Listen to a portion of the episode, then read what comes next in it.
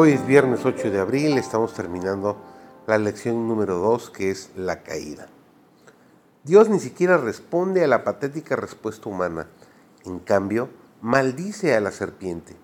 Curiosamente, la serpiente es la única a la que Dios maldice. Ni el hombre ni la mujer reciben una maldición. Además, la serpiente es el único culpable que no trata de justificar sus actos. Simplemente, la serpiente sabe que Dios sabe y Dios sabe que la serpiente, serpiente sabe. Por lo tanto, el texto bíblico no registra ninguna discusión entre ellos sobre el tema. Dios sabe que la serpiente es el enemigo que causó todo este mal. La serpiente es la raíz de todo este disparate.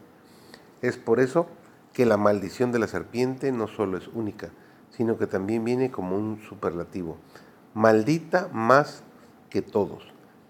Este superlativo se corresponde con el superlativo de la serpiente misma, que fue descrita como más que todos. La maldición de la serpiente a comer polvo mientras se arrastra sobre su vientre también se corresponde con lo que era originalmente. Pasa de ser una maravilla y majestuosa serpiente voladora a un animal polvoriento que se arrastra por la tierra. En el horizonte de estas imágenes se encuentra la promesa de la victoria de Dios sobre aquel a quien Jesús identificó como el enemigo. Este enemigo es precisamente la preocupación principal de la primera profecía mesiánica. Este pasaje ha sido catalogado como el protoevangelio, el primer evangelio de la Biblia. Génesis 3.15 es muy claro. Pondré enemistad entre ti y la mujer y entre tu simiente y la simiente suya. Esta te herirá en la cabeza y tú le herirás en el talón. En el hebreo original la palabra enemistad es la que inicia la profecía, como para resaltar el tema principal. Desde la primera palabra se señala el punto más importante del pasaje. Se trata de un conflicto cósmico y permanente. La palabra enemistad apunta al gran conflicto.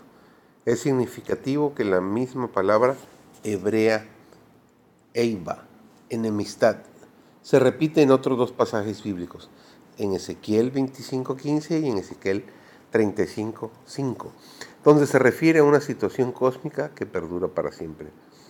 Elena de White explica, la enemistad a que se hace referencia en la profecía del Edén no iba a quedar restringida meramente a Satanás y al príncipe de la vida debía ser universal. Satanás y sus ángeles habían de sentir la enemistad de toda la humanidad. La imagen que describe el rumbo del conflicto sugiere que los dos ataques, tanto el de la serpiente como el de la simiente de la mujer, pertenecen al mismo drama. Se golpea el talón mientras se aplasta la cabeza. De hecho, el talón es afectado simplemente porque es con el talón que se aplasta la serpiente.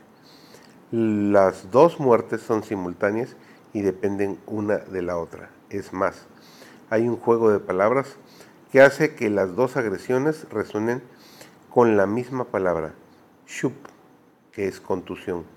Aunque el primer ataque es un mordisco y el otro un aplastamiento, ambos van juntos. Además, aunque solo se mencionan la cabeza y el talón, cada antagonista es alcanzado en la totalidad de su persona. El shup o la contusión finalmente afecta a todo el ser y no solo la cabeza o el talón.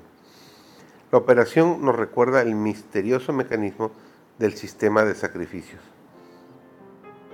donde el perdón y por lo tanto la vida del pecador costaba la vida del animal. Esta alusión al sacrificio no debiera sorprender en este contexto, ya que un sacrificio real se lleva a cabo allí mismo después de la maldición.